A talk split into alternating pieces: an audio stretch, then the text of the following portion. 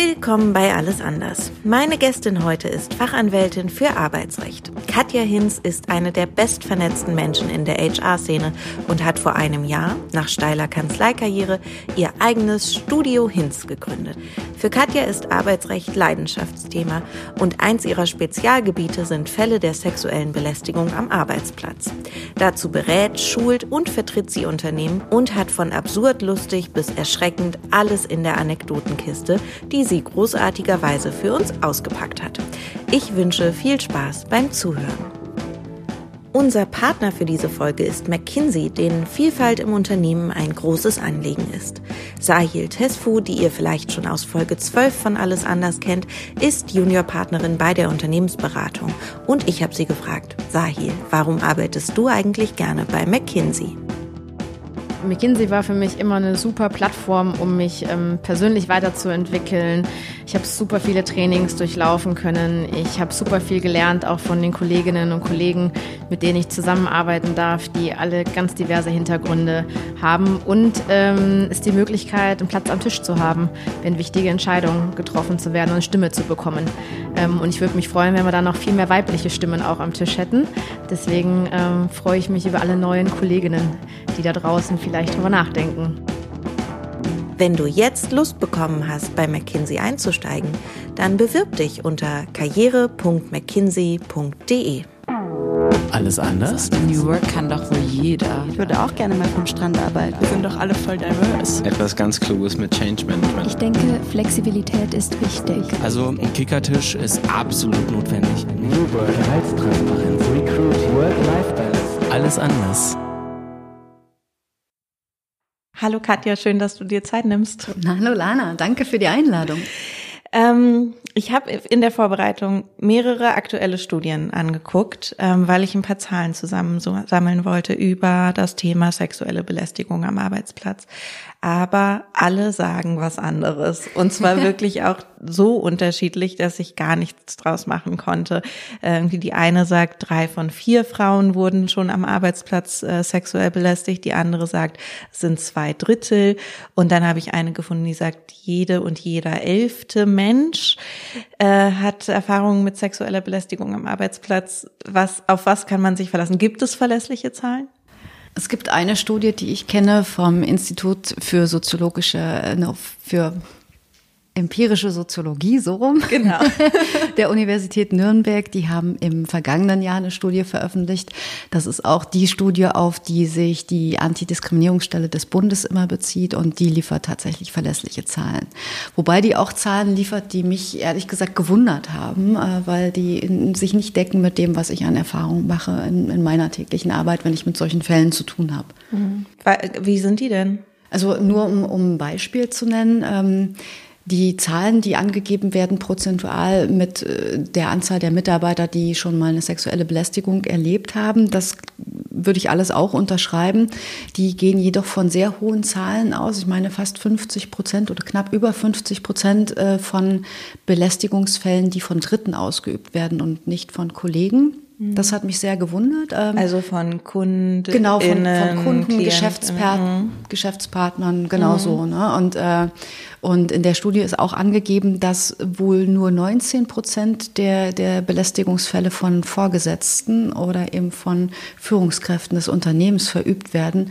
Und auch das deckt sich ehrlich gesagt nicht mit den Fällen, die bei mir ankommen. Also da äh, ist so meine Praxis, da sieht es einfach anders aus auf meinem Schreibtisch.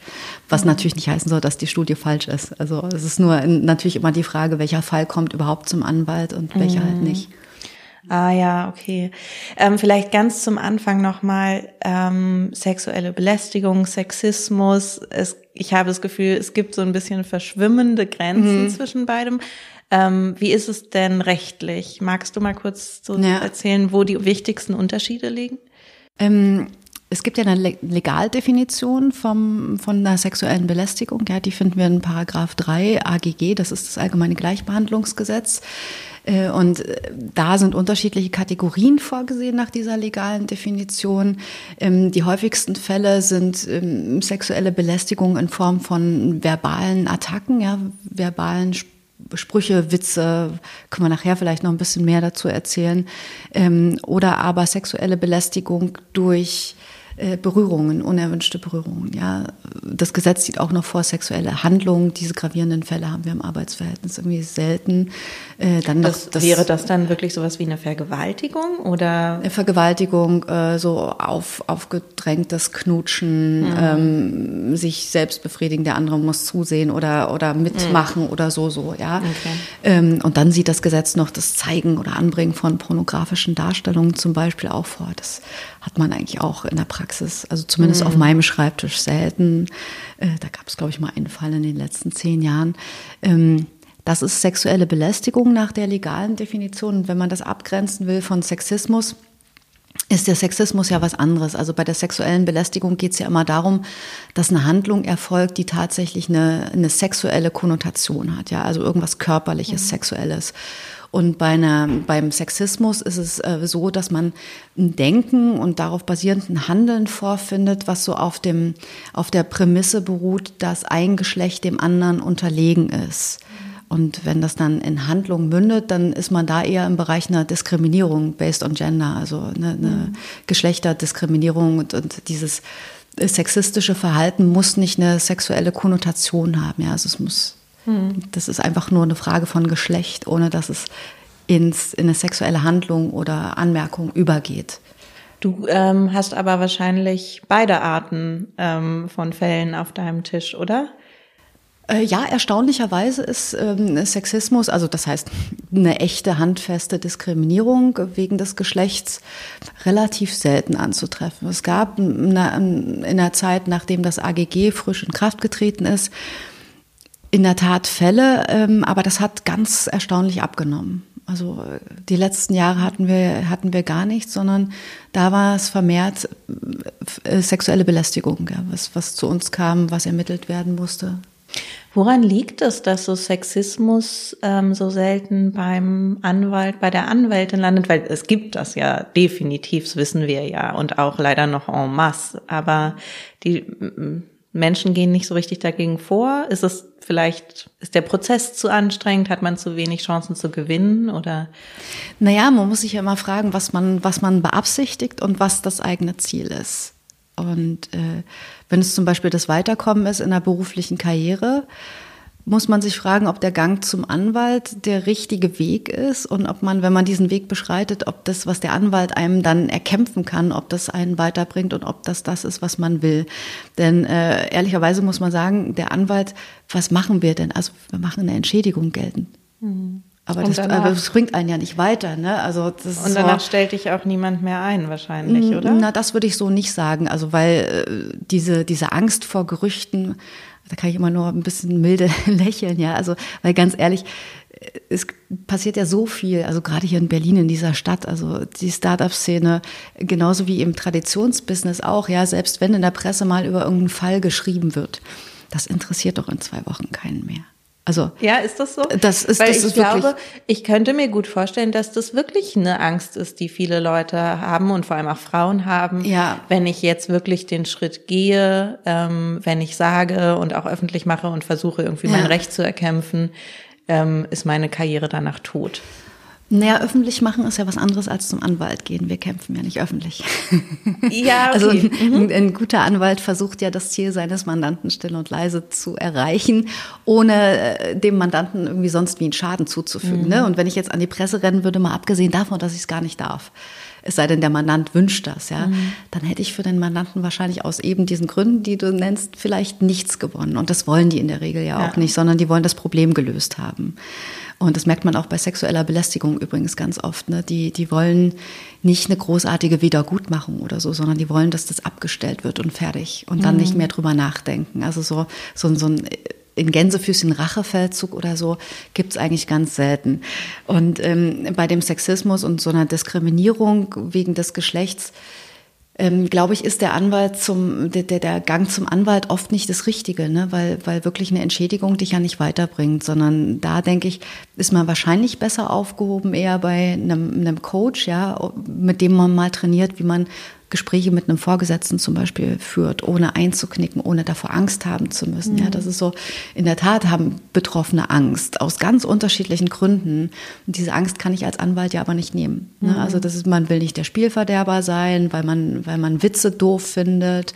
Man will irgendwie der Jammerlappen sein, der rumjammert, weil er irgendwas nicht bekommen hat oder weil sie irgendwas nicht bekommen hat. Ne?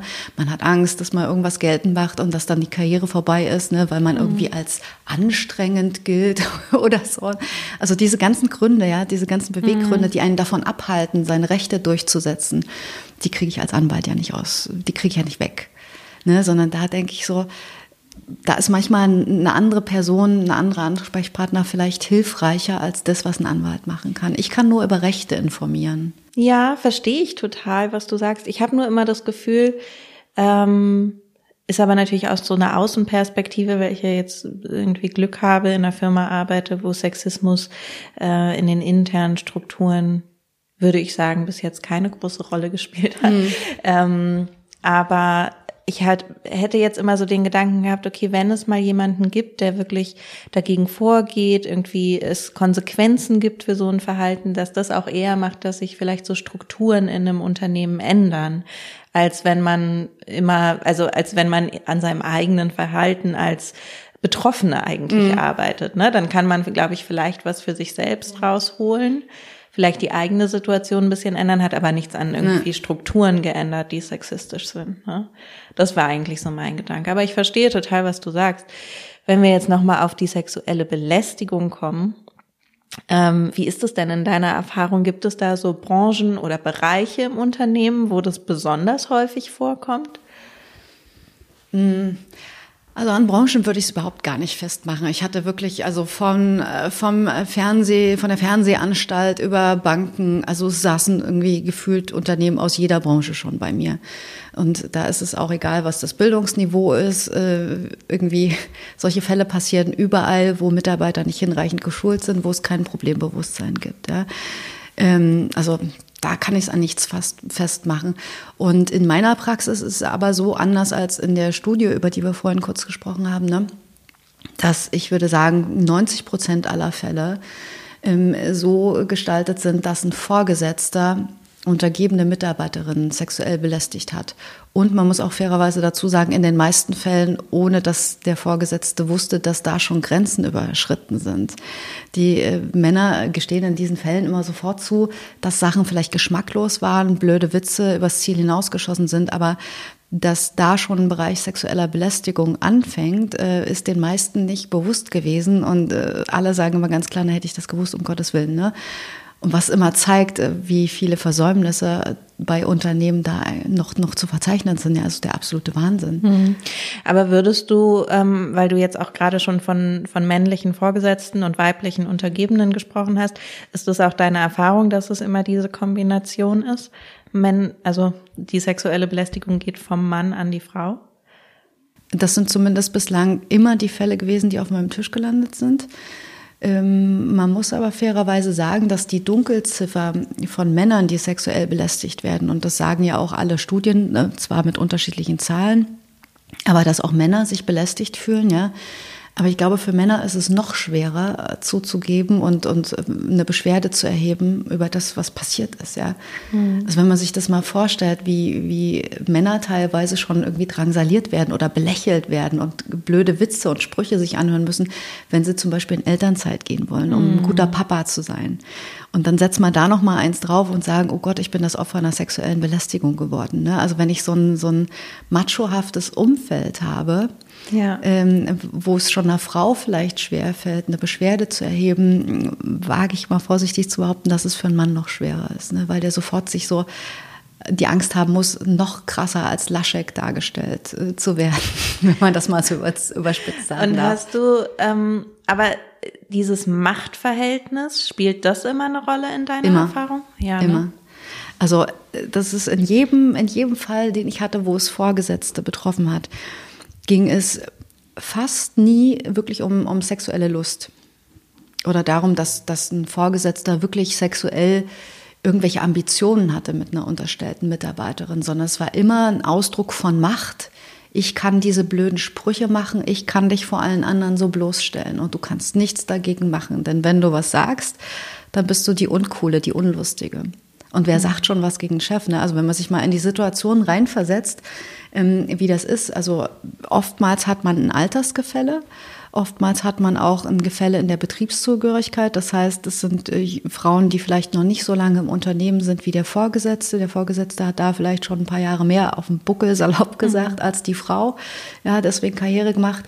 Dann ist der Vorgesetzte vielleicht noch jemand, der über den Bonus und die weitere Karriere der Frau entscheidet. Das mhm. ist halt, das ist, ne, also das ist Macht, die da jemand hat über jemand anders. Mhm. Ob das in der Realität immer so ist und der Vorgesetzte wirklich über den Bonus entscheidet und wirklich über die Karriere, ist völlig egal. Ne? Die Frau wird es so empfinden, der hat Macht. Ja, und ist es, ähm, weil du gerade auch so eine äh, beispielhafte Situation brachtest, ne, dass du, dass, dass äh, du sagtest, glaube ich, vor anderen bloßgestellt werden. Also diese Situationen passieren gar nicht heimlich zwischen zwei Menschen, sondern auch das, beides. Ne? Also es gibt beides. Natürlich gibt es so ein anzügliches Verhalten von Vorgesetzten, ähm, aber es gibt auch dieses öffentlich bloßstellen durch sexuelle Bemerkungen, Sprüche. Also vielleicht, weil wir gerade darüber gesprochen haben, ob Männer auch ähm, Opfer von einer sexuellen Belästigung werden. Ja, es gibt ein ganz interessantes Urteil, so eine, so eine Leitentscheidung nennen wir das vom Bundesarbeitsgericht. Ähm, da hat äh, ganz lustiger Fall und unterhaltsam, aber eigentlich tragisch, ja. Okay. Hat, Tragikomisch. Ja, also okay. ähm, und so sind die Fälle leider oft, ja. Ähm, in einem Unternehmen, ich sage mal so, so, so eine männliche Truppe, ja, da hat man das ja öfter, dass es so, ein, so eine Art Leitwolf, ja, oder den Alpha gibt mhm. in, in, in, in, so einer, in so einer männlichen Gruppe. Und das gab es da auch in diesem Unternehmen, dass eben ein Mitarbeiter so ein, so ein ganz präsenter war, der für sich so beansprucht hat, eben derjenige, welcher zu sein, der da die Truppe leitet. Ne, die, ähm, und der ist in der Cafeteria wohl von hinten an einen männlichen Kollegen rangetreten und hat dem von hinten zwischen die Beine, soll ich jetzt einfach mal sagen, in die Eier gefasst. Okay. Und, äh, Aber warum? Also ja, genau. Und das ist eben die Sache. Also dann wurde gestritten. Der Arbeitgeber hat gesagt, das ist überhaupt nicht hinnehmbar, dass das in meinem Unternehmen passiert. Er hat gekündigt, sexuelle Belästigung äh, ins Feld geführt im Verfahren. Ne? Und dann wurde wirklich über drei Instanzen bis zum Arbeitsgericht darüber gesprochen, ähm, ob das eine sexuelle Belästigung ist, wenn ein Mann den anderen Mann in die Genitalien fest ja, und das äh, überhaupt gar keine sexuelle Lust ja bereiten kann. Ähm, und da hat das BAG also zwei ganz wichtige Sachen gesagt. Äh, einmal ist immer, wenn ich Genitalien anfasse, ja, also bei Frauen zwischen die Beine, Po, Busen äh, und bei Männern eben auch Po und, und ja. Penis, Hoden, ne? Ähm, dass das immer per se eine sexuelle Belästigung ist, egal wie das gemeint ist, ja. Und dann hat das BAG ähm, einen zweiten ganz wichtigen Aspekt ganz, ganz toll herausgearbeitet und der ist wichtig, dass, dass man sich damit mal auseinandersetzt. Die sagen eben ganz klar, sexuelle Belästigung hat in den meisten Fällen überhaupt nichts mit Lust zu tun, sondern ist eine reine Machtdemonstration. Es ist eine reine Demonstration, dass ich mich über einen anderen erheben kann und den anderen so behandeln kann. Mhm. Und deswegen ist eben auch diese Machtdemonstration, die eben damit einhergeht, wenn ein Mann zum Beispiel einen Arbeitskollegen in die Genitalien greift ne, und damit in die körperliche Integrität, in die Intimsphäre eindringt. Ja, damit ist das eben penalisiert, egal ob das Lust bringen kann oder nicht. Aber also ich finde das unglaublich, dass das über drei Instanzen rausgearbeitet werden musste. Also es wäre jetzt für mich so völlig klar, dass das, also das wäre so ein No-Brainer für mich. Aber ähm, Wahnsinn, naja. der Rechtsgeber da auch funktioniert. Ja, ja. Also gehören auch immer Anwälte dazu. Man kann das in der Tat wirklich so und so sehen, ne? Weil bis dahin, bis zu dieser Entscheidung wirklich immer so eine, so eine sexuelle Konnotation äh, unterstellt wurde, ja. Also dass es irgendwas Sexuelles bringen muss. Mhm. Ganz untechnisch gesprochen. Mal abgesehen davon kann ja sowas durchaus zwischen zwei Männern auch sexuelle Lust bringen. Ja, genau, aber die hatten eben in diesem Verfahren genau gesagt, naja, ist völlig ausgeschlossen. Ne? Weil es zwei eben, heterosexuelle ja, Männer. Genau, okay. und, und eben mit dieser Komponente, also das hört man ja leider auch öfter so nach dem Motto, ja, guck die Alte doch mal an, das habe ich doch unmöglich ernst gemeint, dass ich die äh, bumsen ja. will. Ja, also das, das hört man dann ja auch ab und ja. zu so von wegen, das ist ja ganz offensichtlich, dass ich das nicht wollte. Ja. Ja, wo man auch das ganz klar sagen muss, das ist, das, nee, darum geht es überhaupt gar nicht, ob das, ob du sexuelle Lust mit dieser Person empfinden wolltest, ja, ja. sondern es geht um den Inhalt objektiv, was du gesagt hast. Punkt aus Ende. Mhm. Wie ist es objektiv zu bewerten?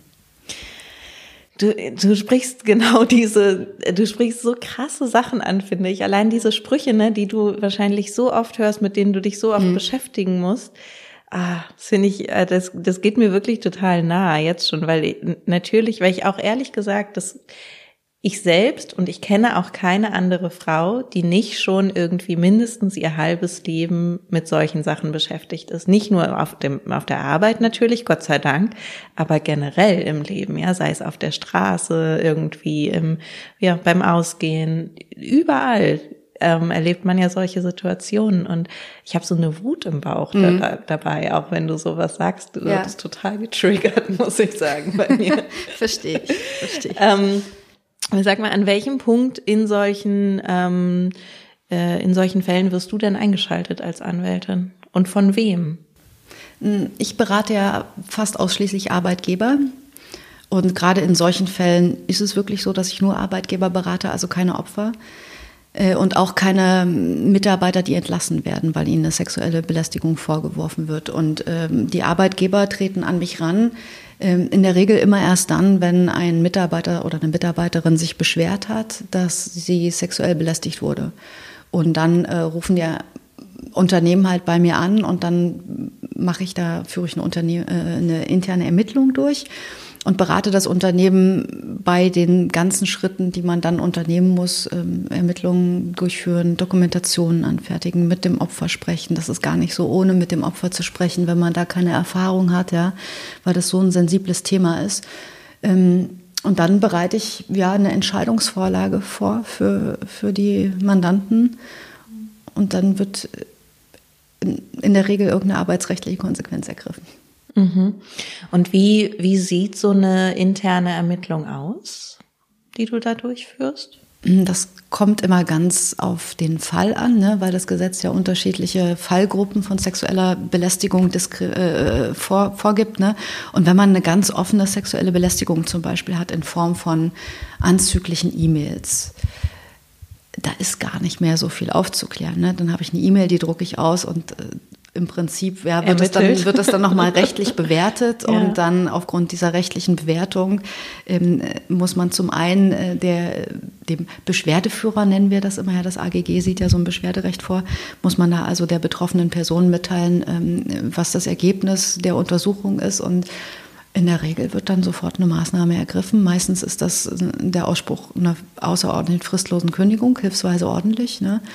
Ähm, und dann war es das auch schon. Schwieriger ist es tatsächlich, und das sind die, die häufigsten Fälle, äh, wo eine Mitarbeiterin sich vertrauensvoll an einen Kollegen wendet oder an einen Vorgesetzten und äh, berichtet, was ihr widerfahren ist. Das sind dann in der Regel ja Sprüche, die sie sich anhören musste, oftmals auch über eine sehr, sehr lange Dauer, weil das erfahrungsgemäß immer lange dauert, bis Frauen, wenn sie so verbal attackiert werden und nicht so ganz eindeutig belästigt werden. Ja, das ist dann immer sehr lange braucht und sehr viele Vorfälle, bis die, bis die sich durchringen können, da, da eine Beschwerde zu erheben. Ne? Und ähm, ja, dann komme ich halt ins Spiel. Dann fange ich in der Regel an, erstmal mit der Frau zu sprechen und dann wird da ein, Gespräch geführt und auf der Basis dieses Gespräches gibt es dann immer eine Rückkopplung mit dem, mit dem Arbeitgeber, wie ich jetzt als nächstes vorgehen würde, mit wem ich jetzt als nächstes sprechen würde. Ja, weil in der Regel das leider so ist, dass oftmals mit einer Person das nicht getan ist. Ja, wir mhm. haben im Arbeitsrecht so ein Konstrukt, das nennt sich Verdachtskündigung. Ja, das heißt, wenn ich keinen Beweis habe dafür, dass eine Pflichtverletzung erfolgt ist, kann ich gleichwohl gegebenenfalls das Arbeitsverhältnis beenden auf der Basis eines ganz dringenden, schwerwiegenden Verdachtes, eine Verfehlung. Sexuelle Belästigung ist da prädestiniert dafür. Ähm, und da ist eben immer die Herausforderung, dass ja ein Wort gegen das andere steht. Das ist auch das, wovor die Frauen immer ganz große Angst haben. Wer soll mir denn schon glauben? Hm. Aber ist das nicht auch eine berechtigte Angst? Wie ist da deine Erfahrung? Also wie gehen so Fälle denn dann aus, wenn es Wort gegen Wort steht? Hast du da irgendwie so? Also ich habe ich mache ja wirklich, betreue viele solche Fälle. Und ich habe noch kein einziges Mal erlebt, dass ein Arbeitgeber gesagt hat, oh Gott, ja, glaube ich nicht. Sondern es war immer so, also selbst wenn das unbeliebte Frauen waren, wo man am Anfang vielleicht denken konnte, dass die vielleicht jemandem was auswischen wollte oder, oder, oder. Ne? Aber selbst in diesen Fällen war das immer so, dass die Arbeitgeber sofort ganz aufgerüttelt waren und sofort wirklich gesagt haben, alles, wir machen alles. Aber mhm. das, das muss aufhören, das muss wieder gut gemacht werden, das muss richtig sauber ermittelt werden. Hier wollen wir auf jeden Fall eine ganz, ganz weiße Weste haben. Also ich habe wirklich noch nie erlebt, ähm, dass jemand gesagt hat, das muss irgendwie unter den Tisch gekehrt, gekehrt mhm. werden, das muss klein gekocht werden oder so. Ne? Mhm. Kleinkochen im Sinne von äh, so still und leise wie möglich das Ganze erledigen, das ist selbstverständlich, auch im Interesse des Opfers, ja. Aber dass man versucht, da irgendwas unter den Tisch zu kehren, so im Sinne von, hoffentlich hört das von alleine auf und wir müssen hier nichts machen weiter, ja, das mhm. gibt's gar nicht. Also das habe ich wirklich noch nie erlebt. Und du sagtest gerade, das finde ich auch einen ganz interessanten Aspekt, ähm, selbst wenn es eine Frau ist, von der man denken könnte, sie wollte jemandem was eins mhm. auswischen mhm. oder so, ne? Das ist ja auch irgendwie so dieses, ähm, dieses Klischee, was man in Vergewaltigungsfällen mhm. sehr oft hat, ne? So dieses, ähm, da kommt eine Frau daher und behauptet, sie wäre vergewaltigt worden und dann zerstört sie das Leben des Mannes, dem sie eins auswischen will oder so, ne? Das sind ja diese, diese, diese Klischees, die sich so halten und die immer wieder in den öffentlichen Debatten auch hochkommen. Ist es jetzt im sozusagen bisschen runtergerechneten Fall der sexuellen Belästigung, ähm, auf verbaler Ebene von mir aus auch äh, im Arbeitsbereich. Ist das was, was du oft erlebst, dass das wirklich passiert, dass Frauen irgendwie sich solche Sachen ausdenken, um dem unbeliebten Chef eins auszuwischen oder was auch immer? Nein, überhaupt nicht. Also ich hatte mal einen Fall, da war das AGG noch relativ jung und es war so einer der ersten Fälle, die, die bei uns auf dem Tisch gelandet sind. Da war es in der Tat so, dass eine Mitarbeiterin nicht befördert wurde und auch das Gefühl hatte, dass ihr direkter Vorgesetzter ähm, dafür verantwortlich war, dass sie nicht die, Karriere, äh, die nächste Karrierestufe nehmen konnte. Ähm, da haben wir über zwei Instanzen vor dem Gericht darüber gestritten, ob es eine sexuelle Belästigung gegeben hat oder nicht, ja, weil sie damals den Arbeitgeber verklagt hat auf Entschädigung. Ähm, und da war es wirklich so, über zwei Instanzen hat sie immer behauptet, sie hätte E-Mails bekommen und, und, und, und hat aber nichts vorlegen können. Also alles, was sie vorgelegt hat zum Beleg, war wirklich, da war so gar nichts. Also da mhm. war so rein interpretiert, vielleicht ein bisschen zu viel privates Interesse, ja, an, an ihrem Privatleben, aber überhaupt nichts Sexuelles, ja. Und mhm. das sexuelle Belästigung ist eben wirklich es muss eine sexuelle Konnotation haben. Es mhm. reicht nicht, dass ich einfach nur neugierig bin, ohne dass es auf eine sexuelle Art ist. Ne? Ja. So, so.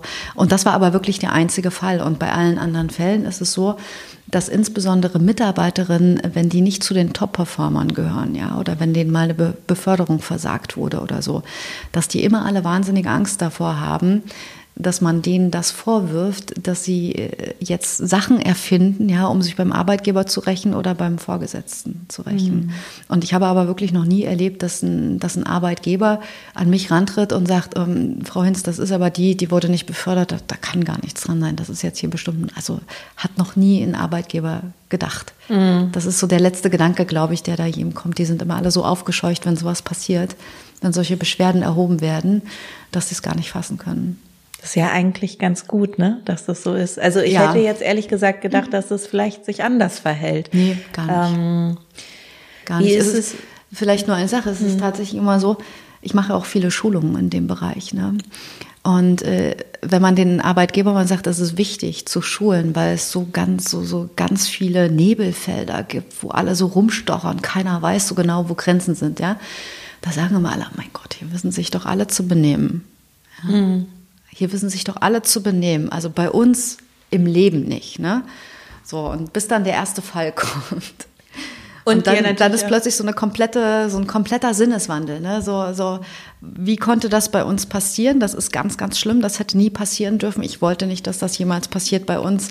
Und jetzt muss sofort alles unternommen werden, damit das nie wieder passieren kann. So. Ja, aber das widerspricht sich ja auch so mit dem, was du, was du eingangs sagtest, nämlich, dass die meisten Fälle, ähm, in den meisten Fällen, die du auf dem Tisch hast, die Vorgesetzten sich gar nicht bewusst waren, dass sie eigentlich was falsch gemacht haben, ne? Oder dass es sich schon um sexuelle Belästigung gehandelt hat bei dem, was sie gesagt haben oder wie auch immer. Genau, genau. Der gesunde Menschenverstand müsste einem eigentlich sagen, da ist die Grenze. Und deswegen denken die ja auch alle, die Arbeitgeber, ja, dass in ihrem Laden keine Schulung vonnöten ist, weil der gesunde Menschenverstand sagt ja jedem, wo die Grenze ist. Ja. Ja, ich war zum Beispiel bei der amerikanischen Großkanzleien auf Schulungen. Da sitzen einem blasierte Anwälte entgegen, äh, gegenüber, ja, die sagen, wir, wir, wissen doch, wo die Grenzen sind, wir brauchen das alles gar nicht, ja. Mit, äh, wo man so denkt, hä, und dann, dann kommt die Diskussion, wo man genau merkt, nichts wisst ihr, keiner weiß, wo hier die Grenze ist. Weil alle denken, ja, bis dahin ist dann noch witzig. Oh Mann, wie ist, ne? wie ist denn das eigentlich?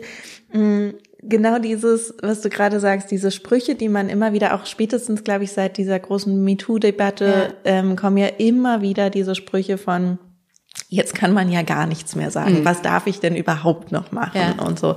Wie oft begegnet dir das in deinem Alltag? Ständig. Ständig. Wie gehst du also gerade, um? gerade im Zusammenhang mit, äh, mit diesem Hashtag MeToo. Mhm. Ja, das ist so, also ganz viel ist einfach gekünstelt und herbeigezogen an den Haaren, wie ich finde, ja, weil dieser Einwand, jetzt darf man gar nichts mehr sagen, ist natürlich Kokolores. Man darf noch wahnsinnig viel sagen, man darf total sexuell äh, anzügliche Sprüche machen, das darf man alles machen, es darf halt nur nicht unerwünscht sein. so, ist doch easy. Also, okay.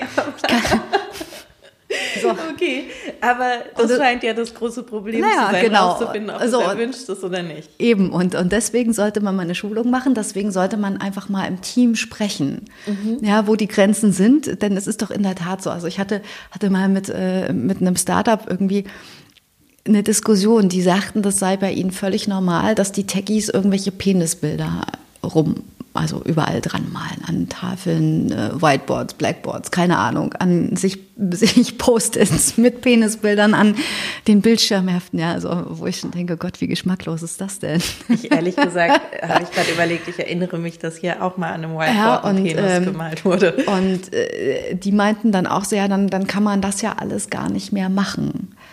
So, wo ich dann auch äh, natürlich sage, natürlich kann man das machen. Das ist, das ist völlig, äh, völlig okay. Wenn alle damit fein sind, könnt, könnt ihr euch Penisbilder sonst was schicken und irgendwo anheften. Das ist ja mhm. alles okay. Sexuelle Belästigung fängt ja immer erst da an, wo dieses sexuell bestimmte Verhalten unerwünscht ist. Mhm. Ja, und das Gesetz bezweckt nun mal, diejenigen Mitarbeiter zu schützen, denen das unerwünscht ist. So, und wenn man jetzt so eine Unternehmenskultur hat, wo das normal ist, dass man sich solche eigenartigen Bilder, also was Schlüpfriges, äh, keine Ahnung, schreibt, schickt, was auch immer, ja, also wenn das die Unternehmenskultur ist, ist das fein. Nur ab dem Moment, wo da jemand ist, für den das nicht gut ist, dem das unerwünscht ist, ja, da muss man sich vor diesen Mitarbeiter schützender vorstellen und dann muss man das eben unterbinden, diese ganzen sexuellen Andeutungen, Bilder und, und, und. Okay, und dann, da verstehe ich aber natürlich auch, dass es irgendwie vielleicht Momente gibt, wo das schwer ist rauszufinden. Wenn man jetzt sagt, okay, ein ganzes Unternehmen funktioniert auf diese Weise und dann kommt vielleicht eine neue Mitarbeiterin dazu, traut sich nicht was zu sagen, weil alle funktionieren ja so. Ähm, so äh, wie, was für Strukturen kann man dann einführen, damit man rausfindet, dass es Leute gibt, die darunter leiden oder die sich damit nicht wohlfühlen oder belästigt fühlen davon. Ähm, wie, äh, ja, wie, wie regelt man das am besten? Also ich glaube, dass man eine Unternehmenskultur hat, die wirklich so ist und dass allen das nicht unerwünscht ist. Ich glaube, die gibt's nicht. Das wird behauptet, Mhm. Ja, von irgendwelchen alten Knochen, die meinen, die Witze seien okay. Ja, ich spreche jetzt mal so aus dem alten tradierten Kanzlei-Universum zum Beispiel. Oder aber die jungen Hipster, die sagen, na, hier sind alle jung und hip, ne? Und, mhm. und lustig und kasprig und so. Ähm, ich glaube, das gibt's de facto nicht, dass, dass man eine Unternehmenskultur hat, wo das für alle fein ist. Wichtig ist, dass man eine Kultur etabliert, wo sich die Mitarbeiter trauen zu sagen, bis hierhin und nicht weiter. Wir haben Grenzen überschritten. Ich möchte das nicht mehr. Und, und wie, das, das ist wichtig. Wie macht man das? Na, ich glaube, da fragt man einen Anwalt eher nicht so, ja, weil unsere Mechanismen, die, die wir ja haben, ist ja, wir machen eine Arbeitsanweisung, plump. Ne? Mhm. Und ich glaube, äh, viele, also insbesondere Personaler da draußen, ähm, haben schon das Gefühl, dass die Anwälte oft nicht die richtigen Ansätze für eine Lösung bieten können, ja, und so auch in dem Fall. Also das ist eine, das ist eine kulturelle Frage, die, die können wir als Anwälte gar nicht beantworten. Mhm. Ja, wir können wirklich nur sagen, das ist eine Grenze, da müsst ihr eine Arbeitsanweisung aussprechen, da kannst du mal eine Abmahnung schreiben. Ja, aber da, damit ändert man ja keine Kultur. Ja. Durch solche rechtlichen Sachen. Okay, verstehe. Ähm wir hatten ja jetzt schon gesagt, okay, Frauen sind sehr viel häufiger betroffen von sexueller Belästigung als Männer, zumindest in den offiziellen Zahlen. Ähm, wie ist denn, also wenn wir jetzt noch mal kurz durchexerzieren, was ist der richtige Weg? Ich bin Opfer einer sexuellen Belästigung am Arbeitsplatz. Ähm, ich möchte es gerne melden. Was sind die Schritte, die ich gehen muss? Das kommt darauf an, welches Beschwerdemanagement der Arbeitgeber eingeführt hat, ob er überhaupt irgendwas eingeführt hat. Und oftmals fängt es schon beim ersten Schritt an, schwierig zu werden, ne? weil es oft, also so zumindest meine Erfahrung, ähm, so ist, dass Mitarbeiterinnen sich an Vorgesetzte wenden. Team, Teamleads, äh, Abteilungsleiter, ja, oder es kann auch eine Freundin sein, und sich da erstmal offenbaren und dann sagen, aber erzähl's bitte keinem. Mhm. Ja, das hat man ganz oft. Weil es ja auch schambehaftet ist. Genau, natürlich, absolut. Und ja, es ist schambehaftet. Die haben Angst vor Konsequenzen, die, die sie dann befürchten müssen, ja, weil natürlich niemand möchte, dass sowas öffentlich diskutiert wird. Ja, mhm. auch oftmals nicht mit dem, mit dem Täter, wenn man den so nennen will. Ähm, die haben Angst vor Konsequenzen für die eigene Karriere und, und, und. Ja, also man will einfach nicht das Opfer sein. Punkt. Mhm so dass oftmals das so ist, dass die erste Beschwerde oder das erste Anvertrauen eben gegenüber einem direkten Vorgesetzten erfolgt mit der Bitte, das nicht weiterzugeben. Und jetzt ist es aber so, dass Vorgesetzte so eine Stellung haben im, in der Belegschaft, wo sie nicht nur ausschließlich den Arbeitnehmern zuzurechnen sind, sondern eben aufgrund ihrer Pflichten auch dem Arbeitgeberlager zugeordnet sind. Ja, die Vorgesetzten müssen nämlich dafür sorgen, dass der Betrieb so organisiert ist, dass es eben nicht zu solchen zu solchen Persönlichkeitsrechtsverletzungen kommt. Und sie haben eben auch die Pflicht zu überwachen, dass, dass die Vorsorgemaßnahmen, die ergriffen werden, um das zu unterbinden, dass die greifen. Ja, und wenn etwas passiert, dann müssen sie dafür sorgen, dass das für die Zukunft unterbunden wird und jetzt abgestellt wird. Das heißt, der Vorgesetzte, der hat gegenüber dem Arbeitgeber die Pflicht, das eigentlich zu melden, auch wenn die Mitarbeiterin sagt, behalt's für dich. Der Vorgesetzte muss an die Personalabteilung oder wen auch immer rantreten und muss das melden, weil der Arbeitgeber in die Lage versetzt werden muss, aktiv zu werden. Ja, ansonsten kann der Arbeitgeber auch nichts machen wenn er das nicht weiß, ne, das ist so, dann, dann geht das ganze Prozedere los. Ja. Dann wird in der Regel schon sofort der Anwalt eingeschaltet, ähm, weil die Arbeitgeber dann gar nicht wissen, wie sie ermitteln sollen, wie sie damit umgehen sollen. Ähm, das AGG schreibt vor, dass es eine Beschwerdestelle geben soll im Unternehmen. Das haben viele Unternehmen mittlerweile auch benannt. Also es ist eine Vertrauensperson oder es kann auch eine externe Beschwerdestelle sein, wo man sich hinwenden kann. Und wenn es so eine Beschwerdestelle gibt, dann ist die betroffene Mitarbeiterin eben gehalten, sich dorthin zu wenden, ähm, dort zu berichten, was passiert ist. Und die Beschwerdestelle würde dann eine interne Ermittlung einleiten. Mhm. Und dann irgendwann zum Ergebnis kommen. Und wie ist jetzt, wenn der Fall wirklich ist, ich wurde von meinem Geschäftsführer, also von der höchsten mhm. Stelle irgendwie sexuell belästigt ähm, und es gibt keine externe Stelle, dann gehe ich dann direkt zu einer Anwältin, zu einem Anwalt oder also ich stelle mir oft vor, dass es vielleicht auch Situationen gibt, in denen du im Unternehmen niemanden hast, dem du dich anvertrauen kannst. So, und trotzdem irgendwie, also was, wie ist deine Erfahrung? Was machen Menschen? Was, oder was ist der beste Weg? Hm, ich hatte das eingangs ja schon mal gesagt, dass die Betroffenen oft eigentlich in der Regel wollen, dass die Sache abgestellt wird und nicht nochmal passiert. Mhm. Und ansonsten soll das so schnell wie möglich vorbei sein. Ja, also auch wenn man zum Anwalt geht und der zum Beispiel klagen würde, ja, das dauert sehr lange. Man ist emotional dann ganz lange mit diesem Thema befasst. Und meine ist Erfahrung ist so, nee, das eigentlich nicht. Also die, die ähm, Arbeitnehmervertreter, die rechnen in der Regel nach RVG ab. Und das ist okay. Und meine Erfahrung ist schon so, dass die meisten Arbeitnehmer auch eine Rechtsschutzversicherung haben. Also am Geld liegt es jedenfalls okay. nicht. Ja, das, so, also das, das mal so vorausgeschickt. Ne? Aber hm, da ist schon so eine, so eine Hemmschwelle irgendwie. Das, das merkt man schon, ja, weil die in der Regel ja eben nicht so auf Rache aus sind. Denen geht es auch nicht irgendwie um eine große Entschädigung. Ja, das müssen jetzt nicht 20.000 Euro sein, sondern die wollen mit dem Täter nicht mehr zusammenarbeiten müssen. Äh, der Täter soll irgendwie da vom Blickfeld weg. Mhm. Und dann wollen die einfach nur in Ruhe ihren Job machen und ihre, ihren Karriereweg weitergehen. Das ist so das, was ich immer erlebe, dass das das primäre Ziel ist. Mhm. Ja, dass man eben nicht blockiert wird in der eigenen Karriere, sondern das ganz normal weitermachen kann. So. Das ist ja auch wirklich sehr gut nachvollziehbar. Ja, absolut, na klar. Ähm, In deiner ganzen Erfahrung, die du jetzt so gemacht hast auf dem Bereich, gibt es irgendwelche Fälle, die dich total nachhaltig beeindruckt haben auf irgendeine Weise, gut oder schlecht? Ja, mehrere. Oh Gott, was soll man da anfangen? Also wir hatten einen Fall, das ist glaube ich mittlerweile zwei, drei Jahre her, den fand ich absolut, also der ist mir so hängen geblieben, weil da ein, ein Mitarbeiter, das war ein Sales-Team, ein sehr, sehr männerlastiges Team und hat die Teamkollegen so eingepeitscht vor Kundenterminen und hat dann so Sachen gesagt, wie darf ich das eigentlich hier sagen oder ist das doof? Du darfst alles, ich okay. weiß ja nicht, was kommt, aber sag mal. naja, der, der sagte dann so Sachen wie, ähm, ja, jetzt ist hier mal Schluss und nicht mehr Fingern, sondern Fisten beim Kunden und so, ja, also solche Sprüche, ähm, also wo einem ja die Spucke erstmal wegbleibt, ja, mhm. und äh, wo man sich auch schwer vorstellen kann, dass die Mitarbeiter das noch lustig finden. Ja. Und dann hat es da eben in der Tat eine Mitarbeiterin gegeben, äh, die sich beschwert hat und ja. das aber nicht nach diesem einen Vorfall, sondern nach ganz, ganz vielen Vorfällen. Und das ist so meine Erfahrung, dass das läuft in fast allen, allen Fällen so. Es gibt viele Vorfälle und einer ist dann so der Tropfen, der das fast zum Überlaufen bringt. Ne? Und so war das eben da auch, dieser, dieser nicht Fingern, sondern Spruch, ne? Mhm. war dann eben dieser Tropfen, der zu viel war.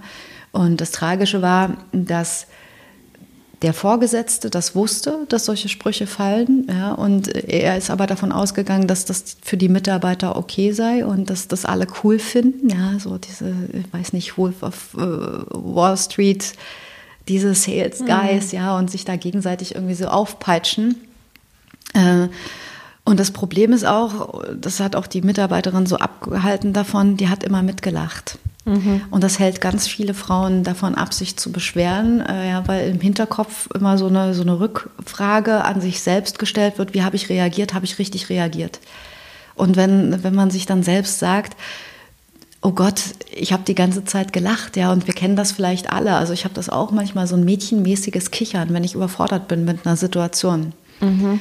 Ja, die, dann hat sie halt immer gekichert. Ja, und natürlich solche auch in Sprüche so einer, kamen, ne? dann, genau, dann sind ne? da, dann, dann steht da das ganze Team und dann will sie nicht die eine Blöde sein, die jetzt sagt, äh, sag mal, geht's noch? Ja, ne? genau. Was, aber das sind ja genau diese Strukturen, ja. über die man auch immer wieder spricht, ne? also in denen man halt irgendwie mit funktionieren mhm. muss. Ähm, und war sich dieser Sales-Teamleiter bewusst darüber, dass es ein Problem ist? In der Situation überhaupt gar nicht also wirklich überhaupt gar nicht und äh, auch der Vorgesetzte nicht. Und die haben beide, und ich, ich verstehe das auch ein Stück weit, die haben beide gesagt, das haben immer alle gelacht, wo, woher hätten wir das wissen sollen?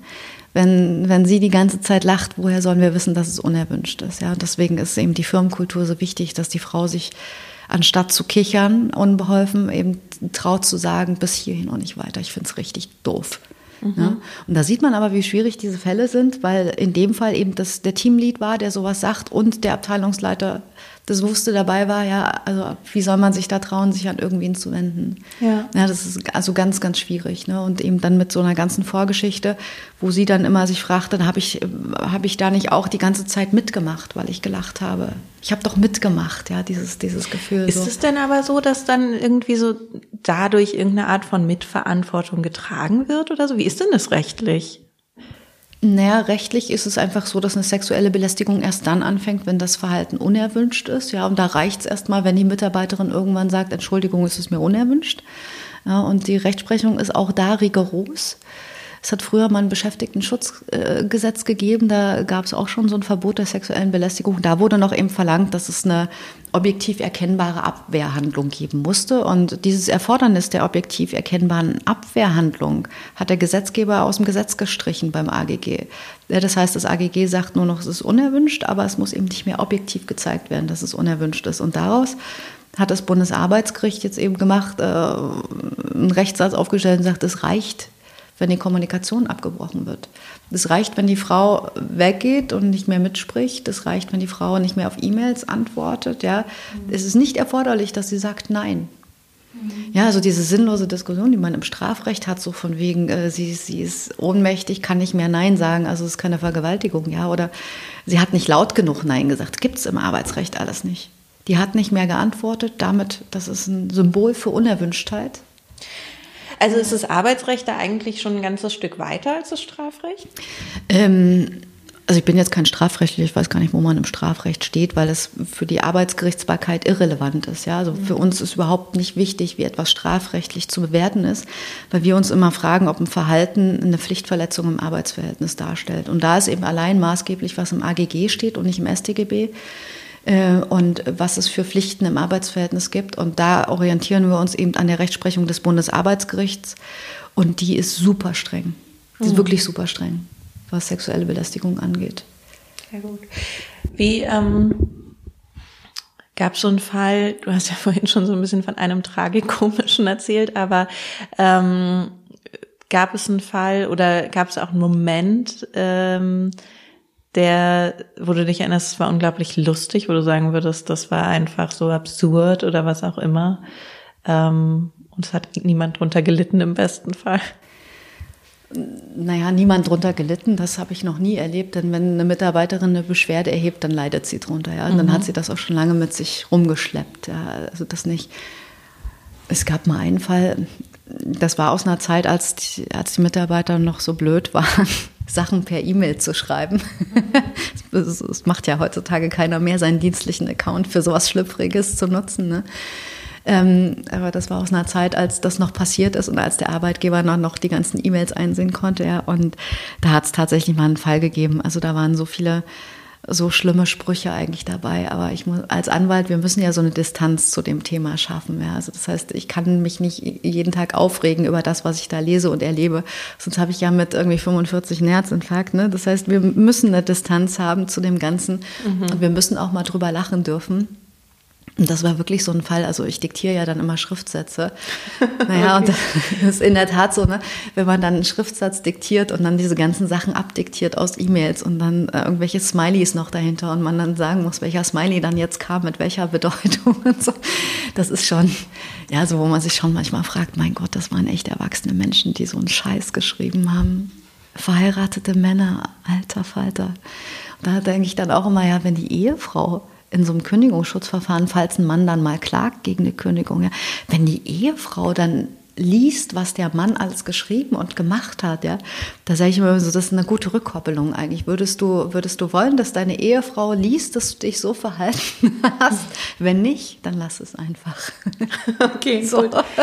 ähm, und diese Distanz, die du dir da geschaffen hast, die bröckelt auch wahrscheinlich in einigen Fällen auch, oder? Ja, klar, es gibt schon Fälle, die einen wütend machen. Also gerade, gerade in Fällen, wo Männer so gar keine Einsicht zeigen. Also das, mhm. das gibt's halt auch mitunter, ja. Also dass, dass Männer so, so überheblich sind und denken, dass, dass es ihnen zusteht, sich so verbal so äh, ausufernd. Gibt es da so eine, ja, also, würdest du sagen, da gibt es einen ganz bestimmten Typ? Oder geht es die Bahn durch?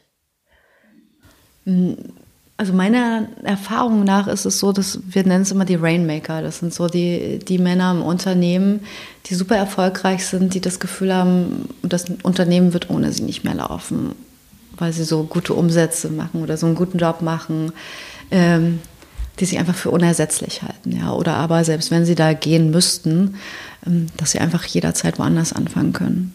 Mhm. Ja, okay. Ich frage immer zum Schluss, ähm, Podcast heißt alles anders. ähm, was würdest du sagen, müssen wir anders machen als Gesellschaft oder in dem Fall auch auf Arbeitgeberseite, damit die Arbeitswelt besser wird für alle? Also ich finde, zum einen ist sie schon ganz gut. Es ist ein, nach meiner, nach meiner Erfahrung, also zumindest nach dem, was bei mir ankommt, ist es nicht so schlecht und nicht so schlimm, wie man manchmal glauben möchte. Also es hat sich ja so viel schon getan in den letzten Jahren, ja. Und auch was so, was so den Bereich sexuelle Belästigung angeht, hat sich auch, obwohl sich die Zahlen bei Gericht vermehren, ja, hat sich schon trotzdem viel getan, ja. Also schon, dass es mehr Zahlen gibt als vor ein paar Jahren ähm, zeigt ja, dass die Frauen sich mehr trauen, sich zu wehren. Ja, ja. und das, das finde ich erstmal per se ganz gut. Ähm, ich fände es gut, wenn, wenn Vorgesetzte oder die Personaler auch mehr darauf drängen, dass man sich wenigstens einmal ganz bewusst mit diesem Thema auseinandersetzt und fragt, was wollen wir eigentlich hier für eine Kultur? Ja, also wo, wo sind unsere Grenzen? Mhm. Wann hört hier der Spaß auf? Ja, also gerade hier bei diesen ganzen jungen Unternehmen äh, finde ich das ganz wichtig, dass man sich das mal bewusst macht, dass es ein Gesetz gibt und das Gesetz gibt ganz klare Grenzen vor und dass man einfach mal drüber spricht und und ich habe immer so den Eindruck, dass allein durch dieses drüber sprechen die Mitarbeiter selbst ein Problembewusstsein haben, aber auch, und das ist ganz wichtig, dass sie sehen, dass die Vorgesetzten Problembewusstsein haben. Dass sie, weil dieses Problembewusstsein bei den Vorgesetzten da ist, dass sie sich da an kompetente Ansprechpartner wenden können. Das finde ich extrem wichtig. Mhm. So, dass sie nicht Angst haben müssen, dass ein Vorgesetzter sie da irgendwie abwiegelt und sagt, naja, jetzt komm, hab dich mal nicht so, ne? Das mhm. fände ich das Allerschlimmste. Also da steht und fällt ganz viel mit Vorgesetzten, finde ich. Okay.